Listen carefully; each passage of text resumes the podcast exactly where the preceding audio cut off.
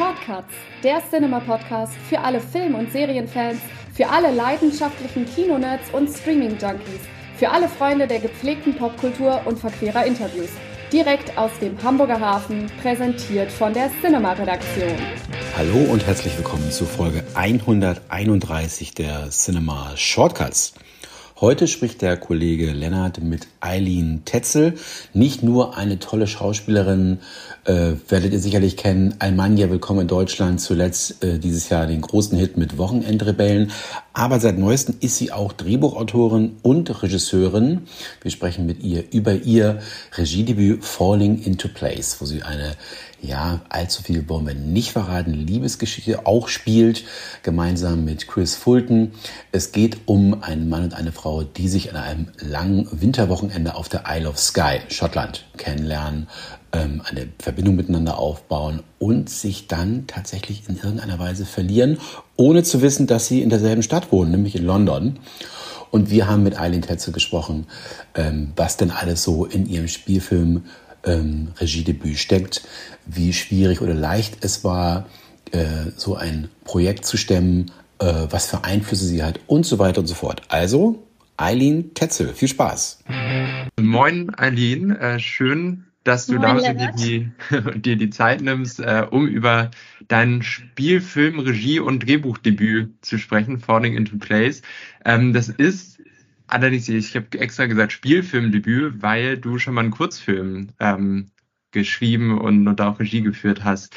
Ähm, war das sozusagen so ein, so ein Test, ob dir, ob dir das liegt, ob dir das Spaß macht?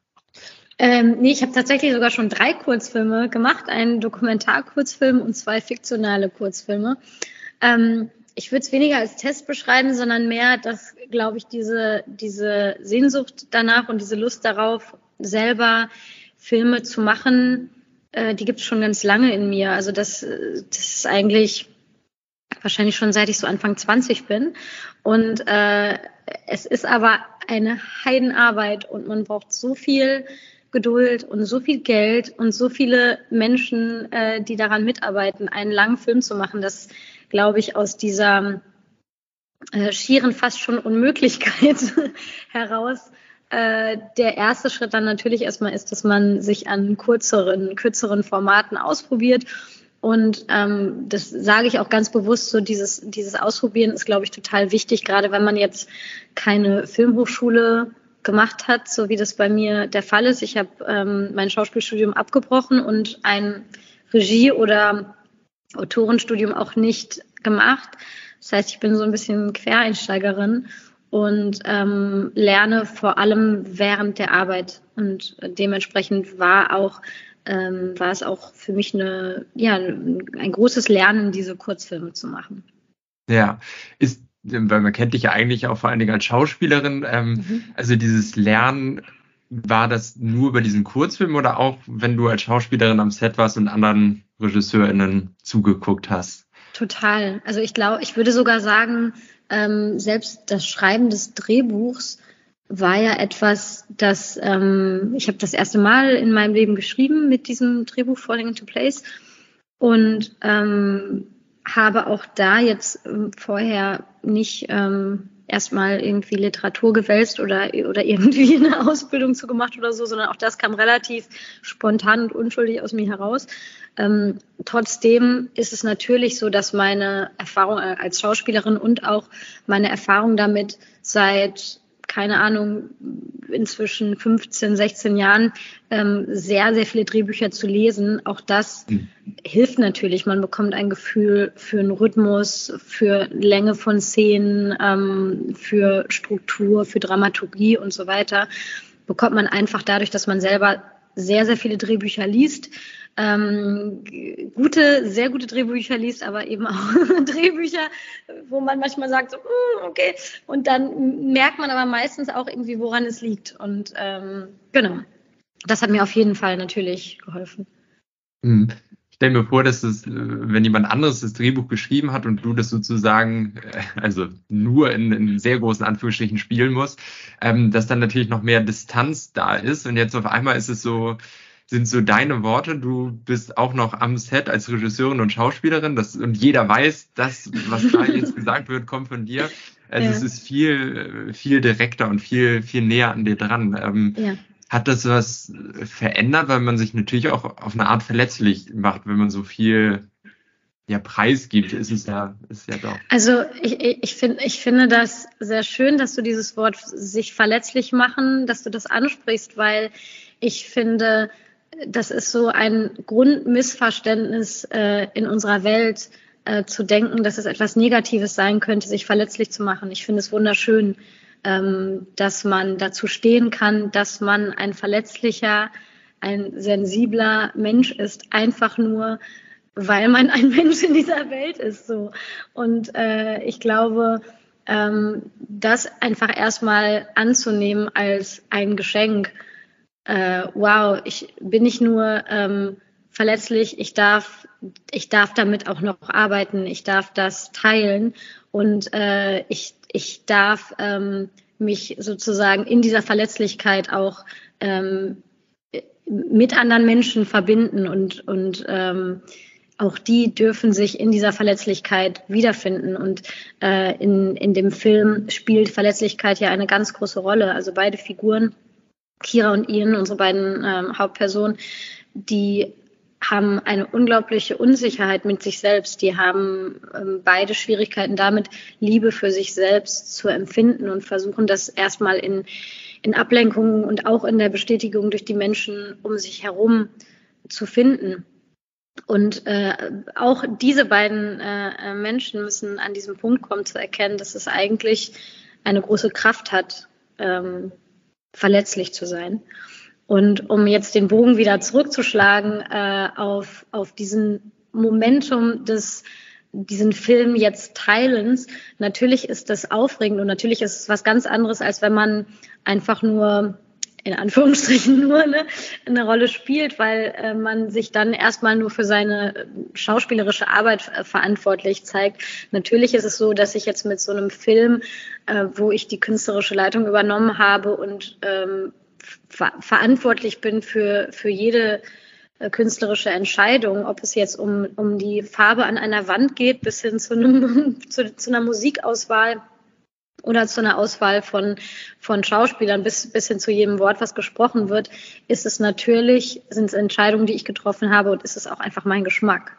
Und mhm. äh, dementsprechend ist, ist so ein, besonders so ein Debütfilm. Ich glaube, grundsätzlich ist das auch der Zauber der Debütfilme, weil ähm, so Debütstoffe, glaube ich, noch sehr nah dran meistens an den MacherInnen sind. Ähm, ist es natürlich für mich ein, äh, ja sehr aufregender Moment, mit diesem Film jetzt so an die Öffentlichkeit zu treten, weil es ist ja schon so ein bisschen so, ja, yeah, and this is what I like. So, ja. Weißt du? ja. Ja. Ich, ich finde auch dieses Thema eben, die sich verletzlich machen und da, und da auch so offen mit umgehen, ganz interessant. Du musst dann denken, du hast mal mit, mit Christian Ulm ja auch gedreht. Äh, ich glaube, Macho Man hieß der, ja. War ein bisschen anders als der jetzt, ja. Ja, das kann man laut sagen. Und äh, auf jeden Fall hat Christian Ulm mal in einem Interview erzählt, dass er äh, vor, wenn er vor Leuten spricht, dann immer noch sehr, sehr aufgeregt ist irgendwie. Und, und das dann für sich damit löst, dass er das einfach anspricht. Und, und ich mhm. glaube, das ist ja nur ein kleines Beispiel dafür, ähm, dass es nur Vorteile hat, sich eben verletzlich zu machen und, und offen zu sein und äh, offen damit umzugehen, weil, weil man eben selbst auf einmal, wenn man es ausgesprochen hat, äh, wird es ja, wird's ja auch weniger oft. Und, ja. und für andere ist es total schön, das zu hören, dass es ja allen irgendwie so geht. Ich glaube das ganz stark. Ich glaube, es geht uns allen so. Und, und das meine ich mit diesem Missverständnis, das in der Welt existiert. Ich weiß nicht, wann, äh, wann oder warum äh, es sich etabliert hat, dass man ähm, nur mit, mit irgendwelchen äh, starken oder irgendwelchen äh, äh, positiv konnotierten äh, Emotionen und Gefühlen raus in die Welt darf. Also äh, wer hat das entschieden, dass ähm, das, äh, keine Ahnung, Freude, dass das, das äh, wichtige oder das schönere Gefühl ist als, mit Sicherheit das angenehmere Gefühl ist als äh, Angst oder Verunsicherung. Aber, aber, aber mit Sicherheit haben beide die, äh, die gleiche Wichtigkeit und sollten beide den, den gleichen Platz im Leben haben. Und ähm, ich, ich fände das total schön, wenn, wenn sich äh, ja, wenn, wenn wir uns alle wieder so dran erinnern, wer wir eigentlich sind und dass man sich nicht so komisch verstecken muss oder als irgendein Produkt verkaufen muss, weder ähm, auf beruflicher Ebene noch auf privater mhm. Ebene, um sich in irgendeiner Form, ja, mh, hm, zu schützen. Das ist eigentlich traurig, wenn, wenn, wenn das sozusagen der Gedanke dahinter ist. Ja. Du hast eben schon gesagt, dass ja viele Debüts dann sehr nah an den MacherInnen dran sind und der Film natürlich dann auch nah an dir dran ist. Und was mhm. mir aufgefallen ist, ist, dass ganz viele verschiedene ja Kunstformen in dem Film vorkommen. Also es geht dann äh, um Musik, Ian spielt ja auch äh, Klavier, dann, dann gibt's äh, Tanzszenen, ähm, Theater spielt eine Rolle, Malerei, also mhm. wirklich die komplette Bandbreite. Und so wie ich das jetzt so ein bisschen herausgefunden habe, spiegelt sich das ja auch so ein bisschen in deinem Leben wieder, wie die Liebe zum, zum Theater zumindest, hast auch eine Tanzausbildung gemacht. Ähm, äh, Schauspiel ja sowieso. Ähm, wie sieht denn das mit Musik und Malerei aus? Also man sieht dich ja auch so ein bisschen malen und zeichnen in dem Film. War, warst das wirklich du? Hast du das schon vorher gekonnt? Das wäre toll. Das wäre wunderschön, wenn ich das gewesen wäre. Nein, äh, für, für die Bilder, die Kira im Film malt, haben wir einen ganz tollen schottischen äh, Künstler ähm, akquirieren können, der Cole Hamilton, ähm, ein äh, in Glasgow-based äh, Artist, der äh, ja, der einfach genau diesen, diesen Stil hat, ähm, mit, mit, mit Farben und mit äh, Formen umzugehen, wie ich mir das für Kira gewünscht habe. Und dass ich so viele Kunstformen in meinem Film vereint habe, ich glaube, auch das ist ganz persönlich, ähm, das ist einfach etwas, was mir Spaß macht. Also ich, ich ähm, auch meine, meine Inspiration für Geschichten kommt auch aus verschiedenen Kunstformen. Also ich, ich ähm, lasse mich unglaublich gern von Musik inspirieren, ähm, weil Musik, finde ich, so direkt einfach so aufs Herz so zugreift. Dass man hat sofort emotionale Reaktionen auf Musik ähm, in ganz verschiedene Richtungen. Und mir persönlich macht es macht es total Spaß, mit diesen verschiedenen Kunstformen zu arbeiten. Und äh, ich, ich fand es auch sehr schön, meine beiden Figuren in dieser künstlerischen Welt anzuordnen, in der sie, von der sie träumen, in der sie aber noch nicht angekommen sind. Also beide sind ja äh, am Anfang der Geschichte eher unerfolgreich in, in, in ihren äh, Berufen. Kira ist Szenenbildnerin, Ian ist äh, eigentlich Musiker oder versucht sich als Musiker und beide ähm, sind da aber ziemlich festgefahren und kommen da mit ihren äh, großen Träumen in, in dieser pulsierenden Metropole London, in der sie beide ihren Alltag verbringen, kommen sie da zunächst erstmal nicht besonders weit. Und ähm, äh, der, der, der andere große Pluspunkt, der natürlich damit einhergeht, wenn man so viele Kunstformen in seinem Film verwurschtelt, ist, dass man äh, das große Glück hat, mit fantastischen KünstlerInnen zu arbeiten, dann auch ähm, um diese verschiedenen Kunstformen herzustellen. Also das heißt, ich hatte für die Klavierstücke, die der äh, Chris Fulton, unser Hauptdarsteller, der den Ian spielt, in, in dem Film spielen muss, habe ich tatsächlich ähm, den britischen, äh, sehr renommierten äh, Komponisten und Musiker John Hopkins äh, bekommen können, der diese Klavierstücke äh, für uns komponiert hat. Und das sind also solche Momente, einfach so Musik von einem John Hopkins in seinem Debütfilm zu haben, das ist einfach immer noch so wie so ein kleines Wunder für mich. Ähm, und von, von dieser Art von kleinen magischen Momenten gibt's, gibt es aber sehr viele in dem Prozess, äh, den ich durchlaufen bin, um den Film zu machen. Mhm. Als ich den jetzt gesehen habe, dachte ich, so für mich ist das so eine, eine Liebes-, aber auch eine Lebensgeschichte eben von, von Kira und Ian. Wenn man jetzt aber drüber gelesen hat, kommt ganz oft dieses Thema, es ist ein Porträt der Generation Y oder der äh, der Anfang 30er. Ähm, als du das geschrieben hast, hast du da gedacht, ich mache jetzt ein Porträt der, dieser um Generation? Gottes Willen, nein. Oder, oder, oder ging es dir auch eher um diese, diese beiden Figuren? Total. Also, also, für, also ich habe natürlich die Geschichte geschrieben von zwei individuellen Menschen. Dass die beiden jetzt aufgrund dessen, dass sie beide in ihren 30ern sind und äh, in einer in einer äh, Welt sich befinden, die ähm, äh, wo, wo sie Themen wie Beziehung und Liebe anders angehen als noch ihre Elterngeneration, ist natürlich etwas, was unsere äh, oder meine Generation ausmacht, dass das in, in meiner Generation so zum ersten Mal soziale Medien und auch sowas wie Dating-Apps eben äh, plötzlich äh, verfügbar waren und, und, und stark genutzt werden. Und das hat natürlich unseren Umgang mit Beziehungen und mit der Suche nach, nach Nähe oder nach Liebe ähm, vollkommen verändert.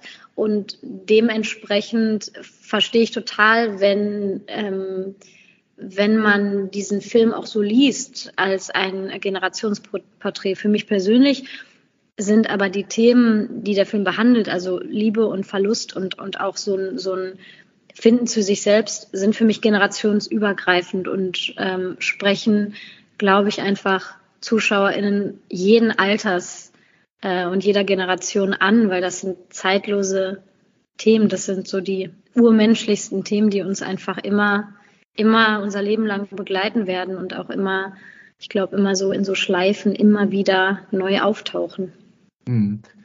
Du hast eben gerade gesagt, dass es auch eben darum geht, zu sich selbst zu finden. Und es ist ja so, dass Ian und Kira sich am Anfang kennenlernen, irgendwie äh, relativ kurz, äh, trotzdem sehr viel äh, ja, ineinander auslösen. Ähm, ähm, und dann treffen sie eben durch Zufall in, in London wieder, wieder aufeinander oder erstmal ja nicht und dann und, und dann Wir vielleicht. wollen ja noch nicht zu viel spoilern. Und dann vielleicht doch, ja. ja. Nee, aber naja, aber sie, sie, sie leben, ohne es zu wissen, eben in der, in der gleichen Stadt, aber machen sich eben nach dieser Begegnung noch viele Gedanken und, und da habe ich mich äh, gefragt, weil das so viel bei Ihnen beiden auslöst, gibt es Dinge, also oder glaubst du, dass es Dinge gibt, die wir über uns selbst nur durch andere erfahren können? Ähm, ich glaube, dass wir eigentlich ganz viel Wissen über uns selber oder wahrscheinlich alles Wissen über uns selber in uns tragen. Ich glaube nur, dass wir nicht unbedingt ähm, einen Zugang zu diesem großen Wissen haben und dass ähm, wir auf dem Weg ins Erwachsenwerden ähm, in vielen Bereichen vielleicht auch das Gefühl zu uns selber verloren haben. Also wenn man sich anschaut, wie, wie frei und wie pur Kinder halt noch so in der Welt sind und, und wie sie einfach jedem Gefühl, was kommt, nachgeben und das ausdrücken und sich dadurch auch ganz schnell davon wieder erholen und äh, sich innerhalb von kürzester Zeit äh, über die unterschiedlichsten Dinge, die sie wahrnehmen, freuen oder ärgern können. Und dann kommt irgendwann die Zeit, wo man anfängt, äh, beurteilt zu werden von sich selber und vom Umfeld und wo so eine Einordnung in richtig und falsch passiert, was ja dann in der Schule noch äh, ein Extrem findet, weil man dann auch noch dafür benotet wird, ob man, äh, ob das, was man sagt, äh, angenommen wird oder nicht. Und ich glaube, durch diesen ganzen Prozess ähm, findet einfach eine Verunsicherung statt und ähm, manchmal ist es dann wichtig und sehr schön, wenn man auf andere Menschen trifft, die vielleicht etwas in einem sehen, ähm, vielleicht auch ein gewisses Licht in einem sehen, was, äh, woran man erinnert werden muss, damit man es dann selber auch wieder entdeckt. Mhm. Ja, und ich, ich glaube, das, was Kinder eben haben, ist so dieses, dieses Unmittelbare, also dass man also wir gehen ja jetzt in unseren Gedanken oder Gefühlen viel mehr Umwege über, wie, wie könnte das wirken so und, ja. und, und Kinder haben eben dieses Direkte und ich finde auch eben dieses Notbeispiel ganz gut, weil es eben da gar nicht mehr um den Inhalt geht, ne, sondern Richtig. sozusagen da verschiebt es sich schon in, in eine andere Richtung und da ist ja ein Liebesfilm total passend, weil ich finde, dass wo, wo es das noch gibt, so in, in unserem Leben, ist ja eigentlich die Liebe. Die ist ja, ja sehr, sehr einfach dann, dann doch, obwohl sie dann viel kompliziert macht, oder? Ja, ich, ich, ich glaube, dass, dass es diese ganz ursprüngliche Sehnsucht in uns allen gibt, dass man ähm, einem Gegenüber begegnet und im besten Fall ist man das natürlich dann auch irgendwann selber, aber dass man einem Gegenüber begegnet, das einen so annimmt und liebt und sieht, wie man tatsächlich ist. Und das ist so ein äh, Urmotor in, in, in unserem Leben für die allermeisten Menschen, in unserem Dasein. Ähm, und deswegen glaube ich, sind Liebesgeschichten wichtig und sind Liebesfilme auch wichtig, weil sie, weil sie uns immer wieder daran erinnern, dass, äh, dass diese Liebe da ist und dass sie im besten Falle eben auch nicht nur im Außen zu finden ist, sondern dass, dass wir sie einfach äh, in uns selbst tragen und manchmal einfach nur ein bisschen äh, entstauben müssen oder, oder ein bisschen äh, was wegbuddeln müssen, damit sie wieder zum Vorschein tritt. Ja, Kira kommt ja auch aus einer Beziehung mit, mit jemand anderem, mit, mit Aiden und, ähm, und ich finde, da ist es, ist es natürlich auch total Hoffnungsvolles, dass man sagt, auch wenn gerade etwas vorbeigegangen ist, äh, ja, tun sich woanders nochmal Türen auf. Ja. Hm, du hast eben auch schon von Dating-Apps gesprochen. Da gibt es auch eine Stelle in dem Film, in dem das äh, thematisiert wird. Irgendwie ist die Romantik tot und dann sagt eine Figur, äh, nee, es gibt einfach weniger Raum dafür in der heutigen Zeit. Ja. Siehst du das auch so? Total. Ich, glaub, ich, ich glaube, dass, dass sich einfach ähm, diese, diese Suche nach, nach Liebe oder äh, ja, Sex oder äh, Nähe oder Verbindung, dass sich das einfach dadurch verändert hat, dass man durch diese Dating-Apps ja ein, ein Stück weit ähm, Menschen so voraussortieren kann und es gar nicht mehr so äh, zwingend, also passiert natürlich auch noch, dass sich Leute so im normalen Leben äh, begegnen, aber, aber ähm, wenn man sich so überlegt, vor dieser Dating-App-Zeit, ich meine, dann, dann hat man halt jemanden in einem Raum wahrgenommen oder in einem, äh, ist jemandem in einem Freundeskreis begegnet oder so. Und da war halt so, so dieser ehrliche, direkte Moment des zwei Menschen treffen aufeinander. Und äh, was, was natürlich mit diesen Dating-Apps passiert, ist, dass man eben ja erstmal so eine, so eine Vorsortierung macht und dass man vor allem mit mehreren Menschen gleichzeitig diese Vorsortierung macht und mit mehreren Menschen gleichzeitig in so Verbindung geht und dann natürlich die Möglichkeit hin und her zu switchen oder auch, wenn nicht alles perfekt ist, dann äh, direkt noch Kandidat zwei, drei und vier äh, zum Date zu treffen, ist natürlich erstmal die sehr einfache und äh, bequemere Variante. Aber die, ich, ich glaube schon, dass diese Routine etwas mit, ähm, ja, mit einem Respekt für den Moment des Kennenlernens bestimmt äh, verändert und, und auch äh, insgesamt vielleicht mit der Hoffnung ähm, auf, ähm, auf eine echte Verbindung. Und äh, dementsprechend ähm, ja, ist es vielleicht, äh, gibt, gibt hoffentlich auch da der Film ähm, so ein bisschen die Hoffnung zurück, dass man Menschen auch noch in 3D im, im normalen Leben äh, treffen kann. Ja. Also auf ja. jeden Fall würde ich mir wünschen, dass, ja, dass, dass, dass, dass der Film Lust macht aufs Verlieben. So. Ja, ja, total. Und ähm, was natürlich bei den Dating-Apps auch so ist, ist, dass in dem Moment, in dem man da drauf geht, weiß man eigentlich schon, worum es geht. Und, und sonst ist ja eigentlich das Besondere, dass man vielleicht im ersten Moment noch gar nicht weiß, fühlt die andere Person jetzt auch so oder denkt sie in die gleiche Richtung und da ist ja schon viel, viel vorweggenommen. Sozusagen. Total. Und das Schöne bei einer Begegnung ist ja eigentlich auch, man weiß nie, begegnet man gerade jemandem für eine Minute oder für ein Jahr oder für sein ganzes Leben und begegnet man jemand auf romantischer Ebene oder auf freundschaftlicher Ebene oder auf beruflicher Ebene. Das ist ja eigentlich das Tolle an, an, an diesen an diesen ersten Momenten des äh, aneinander kennenlernens und aneinander entdecken in der Welt so. Und in dem Moment wo man halt aber irgendwie wie so wie so auf so ein Supermarktregal zugreifen kann ähm, geht natürlich ein bisschen der Zauber verloren würde ich mal denken ne? Ja das, das ist ein schönes Bild. Ich fand deswegen auch den den Anfang des Films so toll weil das eben nicht so ein so ein meet cute romantic comedy kennenlernen ist sondern sie im Prinzip sich erstmal äh, kennenlernen, als sie mit anderen Personen ähm, flirten sozusagen. Richtig. Ähm, ich habe mich allgemein gefragt bei dem äh, bei dem Film, auch weil du das Drehbuch geschrieben hast, ähm, so von dem ersten Drehbuchentwurf bis dann zum fertigen Film, was hat sich da so am meisten verändert? Also vor allem, glaube ich, habe ich mich natürlich verändert und die Welt hat sich verändert. Also das sind erstmal zwei wichtige Faktoren, äh, die passiert sind. Ich meine, ähm, als ich das Drehbuch geschrieben habe im Januar, Februar 2018, fühlte sich die Welt wirklich noch anders an. Das war einfach noch pre ähm, Pandemic und äh, ähm, Krieg und ähm, äh, ähm, Climate Change und also nee, Climate Change lief natürlich schon, aber du weißt, was ich meine. Man, man, Bewusstsein, man stand, ja. Genau, man stand natürlich noch, äh, die, die Welt fühlte sich einfach noch anders an. Das ist, das ist das eine. Zum anderen, in so einem Prozess von sechs Jahren ähm, äh, verändert man sich natürlich selber auch. Und ich bin sehr froh und sehr dankbar, dass diese Geschichte, die ich damals geschrieben habe, mich durch diesen Prozess immer wieder und immer wieder nachhaltig berührt hat und dass ich nie das Interesse verloren habe an diesen beiden Figuren oder an den Themen des Films. Dass es, dass es auch wenn ich natürlich als Macherin mich äh, weiterentwickelt habe und verändert habe, dass trotzdem ich immer noch sagen würde, äh, wenn, wenn ich jetzt dieses Drehbuch äh, heute in, in die Hand bekäme, ich würde wieder diesen Film machen wollen und ich würde ihn auch genau so machen wollen.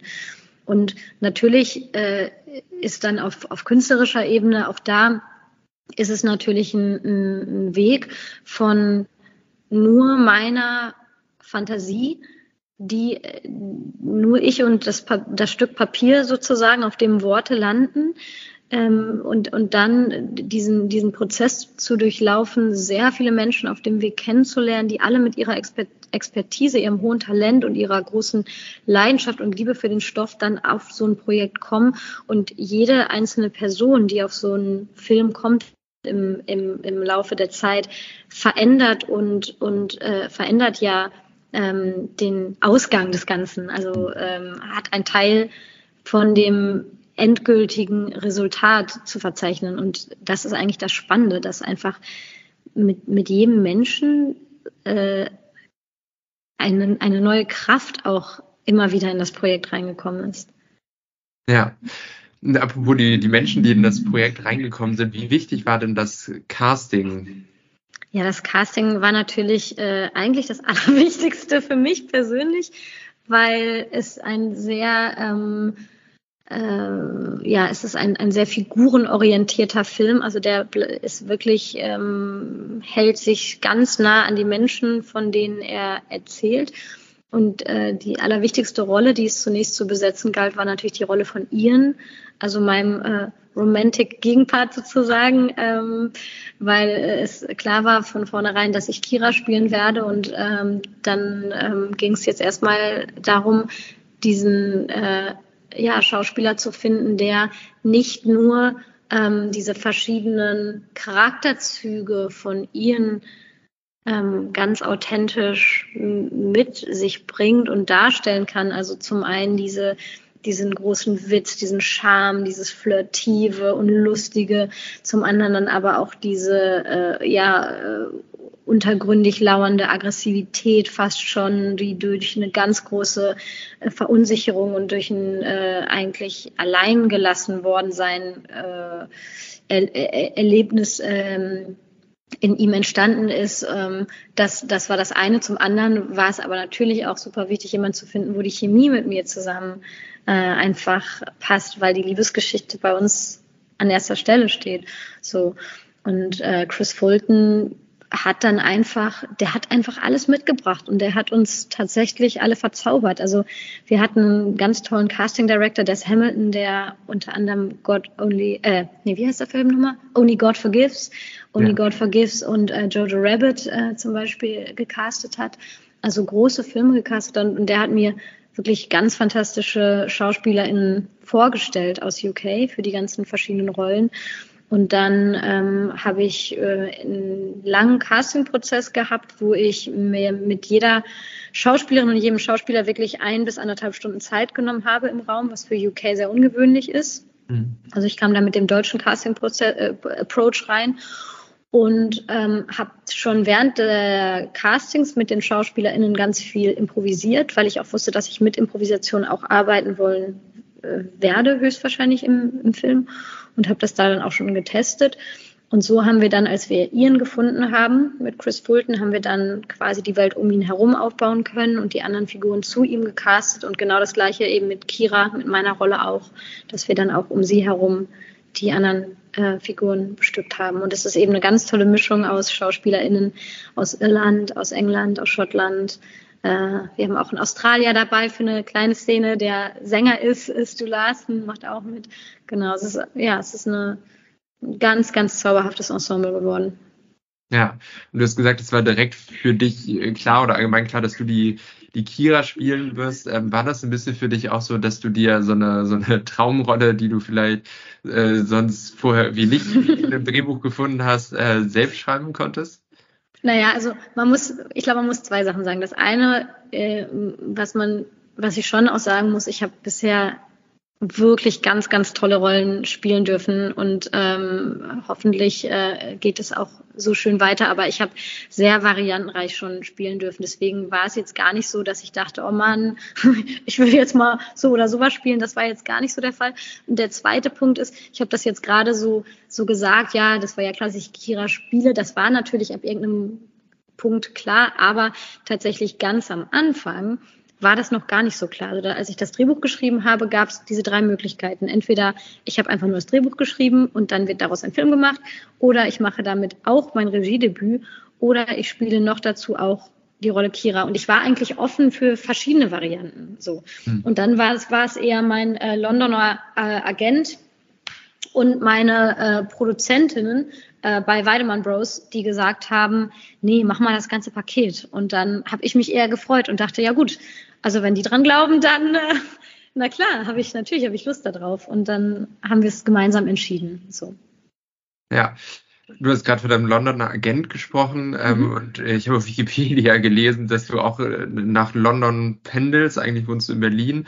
Ähm, ist da, auch weil das jetzt ein englischsprachiger Film ursprünglich ist, ist da auch so ein bisschen die Idee, äh, mehr auch außerhalb von Deutschland zu machen? Zu spielen, zu schreiben, Regie zu führen? Also ich, ich glaube, so der Traum auch außerhalb von Deutschlands zu arbeiten, der war schon immer da, auf jeden Fall. Das hat auch viel damit zu tun, dass mein persönlicher ähm, Filmgeschmack sich oft auf, auf englischsprachige ähm, Filme und Serien so bezieht und ähm, wobei ich auch skandinavische ähm, Filme sehr gerne mag. Ähm, nee, ich mag einfach sehr viele Filme sehr gerne. Ich kann mich jetzt gar nicht so, ähm, aber was du schon raushörst, ist ja, auf jeden Fall geht äh, eine filmische Sehnsucht auch aus meinem, äh, von meiner Muttersprache auch weg und aus, äh, auch aus meinem Land auch raus. Ähm, trotzdem ist es natürlich so, dass Deutschland äh, ist, ist auch meine berufliche Heimat und ähm, darüber bin ich auch super dankbar und ich finde, hier werden ähm, auch immer wieder ganz tolle, ganz tolle Projekte verwirklicht. Ähm, ich habe, wie gesagt, schon an ganz tollen Projekten auch teilhaben dürfen. Ähm, aber ja, auf jeden Fall interessiert mich ähm, das internationale Filmgeschehen, auch in den verschiedenen Positionen, aber natürlich auch als Filmemacherin. Ja, ähm, ich musste bei dem Film ein paar Mal auch, äh, oder gerade am Anfang zum Beispiel an die, an die Linklater-Filme denken, an die, die Before-Trilogie, so mhm. äh, wegen der Art, wie die sich unterhalten und sie, sie sprechen auch sehr viel über die Liebe, über Beziehungen, über das Leben und, und philosophieren da gemeinsam. Ja, und ja. in den, in diesen intimen Momenten habe ich manchmal oder auch so von den Bildern her hat es mich dann manchmal so an Normal People äh, erinnert. Oh, das schön, jetzt, dass du das also sagst. kam mir jetzt viel, viel später, als äh, weil du gesagt hast, du hast ja. 2018 geschrieben. Das ist ja, äh, wann ist das rausgekommen? 2020, 2021 oder so? Ja, richtig, richtig, ja. Aber hattest du so, so bestimmte oder so, so, so einen Ton von Filmen, an dem du dich orientiert hast oder, oder welche Vorbilder, mhm. die du im Kopf hattest? Also ich finde es total schön, dass du äh, Normal People ähm, jetzt erwähnst, weil ich Normal People liebe. Ich habe ja. das geliebt. Ich habe diese Serie bestimmt inzwischen viermal komplett durchgeguckt. Ähm, äh, du hast äh, total recht. Die, die Entstehung des Drehbuchs ähm, liegt, ähm, liegt natürlich vor dem Film, aber äh, vor dieser Serie. Aber das war auf äh, die Serie war auf jeden Fall auch eine der ähm, ich kann es jetzt noch nicht mal so auf, ich kann es jetzt noch nicht mal so auf einzelne Departments beschränken. Also ähm, nur vom Gefühl, wie sich diese Serie angefühlt hat, ist es auf jeden Fall etwas, was mir und meinem Geschmack sehr nah ist. Und ähm, und deswegen mag ich, finde ich, freue ich mich, dass du diesen Vergleich erwähnst. Und darüber hinaus ähm, ist es so, dass äh, ja mein, mein Kameramann Julian Grubasik und unser ähm, schottischer Szenenbildner Andy Drummond und ich haben eigentlich relativ früh, also lange noch vor der offiziellen äh, Pre-Production-Zeit, haben wir angefangen, uns einfach schon ähm, mit, mit Stoffen zu beschäftigen, die wir inspirierend finden jetzt für Falling into Place. Und die, ähm, du erwähnst jetzt gerade die Before-Trilogie, ähm, die habe ich witzigerweise mir nicht angeguckt, nochmal zur Inspiration, aber was, was, was da auf jeden Fall eine Parallele ist, ist so diese, diese sehr ehrliche und, und, und direkte Kommunikation zwischen diesen beiden Menschen, die, die diese Anziehung füreinander empfinden und, äh, und auch, und auch dieser, dieser, dieses Momentum des zwei Fremde treffen aufeinander und fangen einfach an, Zeit miteinander zu verbringen und, und äh, tauschen sich über Liebe und das Leben aus. Das auf jeden Fall.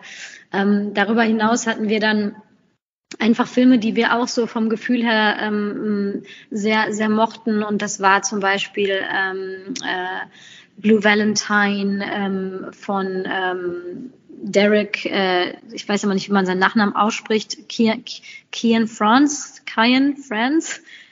Cian Der Film mit, mit Ryan Gosling, würde ich sagen. genau, Einfacher. genau, genau. Ähm, genau, sowas. Und dann, und dann hatten wir, ähm, was ich zum Beispiel an dem Drake Dormus Film Like Crazy sehr mochte, war, wie, wie mit Improvisation gearbeitet wurde. Also so grundsätzlich Filme, die auch so die Themen Liebe und Verlust bespielen und, und in so eine Indie-Filmrichtung gehen.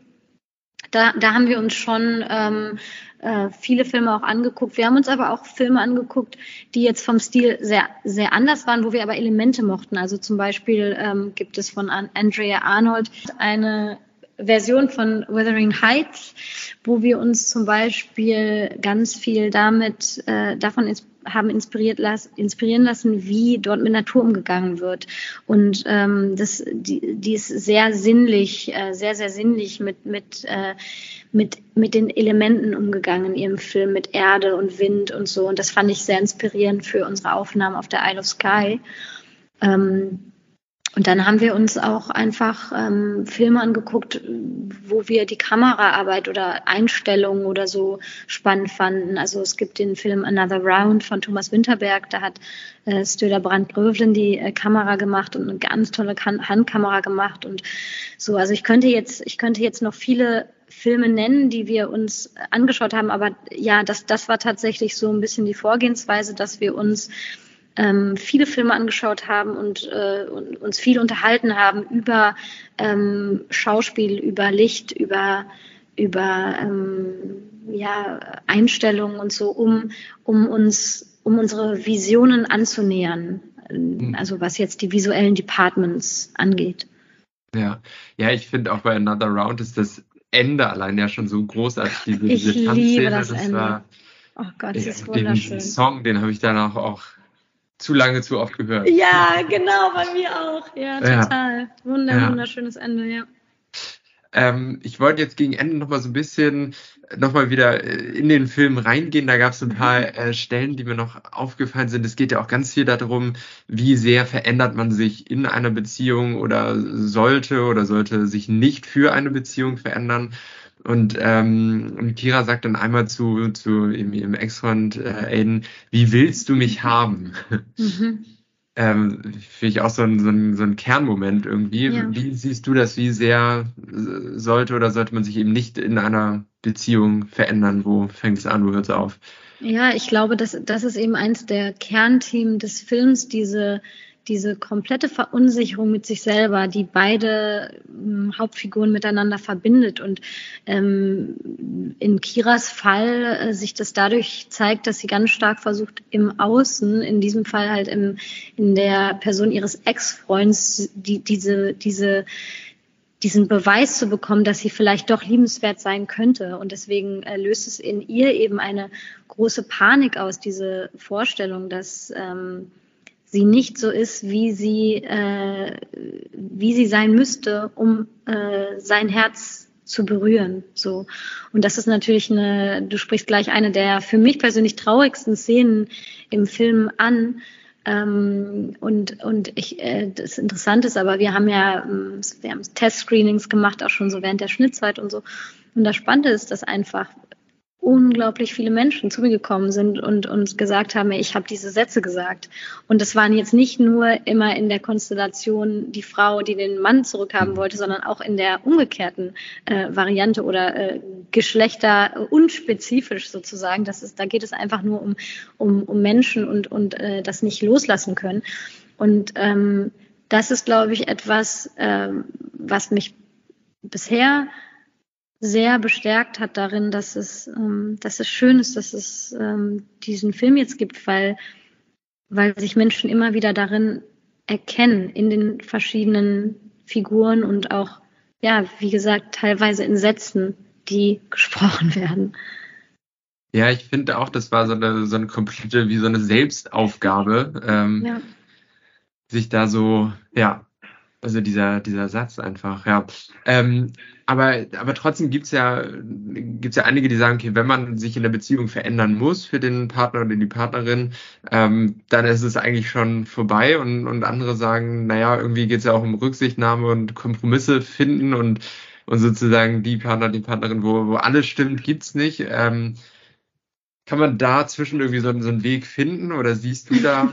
Also ich bin natürlich jetzt keine Paartherapeutin und äh, kann, äh, habe da jetzt ähm, auch, äh, ähm, kann dir da jetzt sozusagen gar nicht so eine äh, schlaue Antwort drauf geben. Ich glaube, dass, dass ähm, ich glaube, dass es wichtig ist, dass man man selber ist. Ich glaube, dass es wichtig ist, dass man man selber ist. Und wenn wir jetzt über über ähm, ähm, die, die, die Suche nach Liebe oder die Hoffnung auf Partnerschaft oder, oder auf dieses eine Gegenüber eben, äh, wenn wir darüber reden, ich glaube, dann ist es ganz wichtig, dass man man selber ist, damit man seinem Gegenüber die Möglichkeit gibt, äh, ähm, ein, ja, einen so zu lieben, wie man eben ist. Und äh, da gibt es, finde ich, gar keine Diskussion. Also äh, man kann ja nur man selber sein, oder? also jedenfalls, glaube ich, ist der Rest total anstrengend und fliegt irgendwann auf. das stimmt, ja. Ja, anstrengend auf jeden Fall. Ähm, wir haben noch eine Minute, deswegen ganz mhm. äh, kurz noch die Frage. Ähm, hast du jetzt Lust, mehr Regie zu führen, mehr Drehbücher zu schreiben oder gibt es da schon was in Planung oder spielst du jetzt erstmal also ich, ich bin einfach mega dankbar, dass ich äh, ein künstlerisches Leben führen darf. Das ist äh, super, super schön. Ich freue mich, wenn ich tolle Drehbücher bekomme, wenn ich spielen kann. Natürlich habe ich jetzt Blut geleckt und natürlich möchte ich auch weiter als Regisseurin und äh, auch als Autorin arbeiten und hoffe, dass auch dieser Weg noch länger sein wird. Ja, ich finde auf jeden Fall, es ist ein ganz tolles Debüt und freue mich dann auf alles, was danach kommt. Dankeschön, das freut mich sehr. Vielen Dank. Super, vielen Dank. Bis dann. Jo, ciao. ciao, ciao.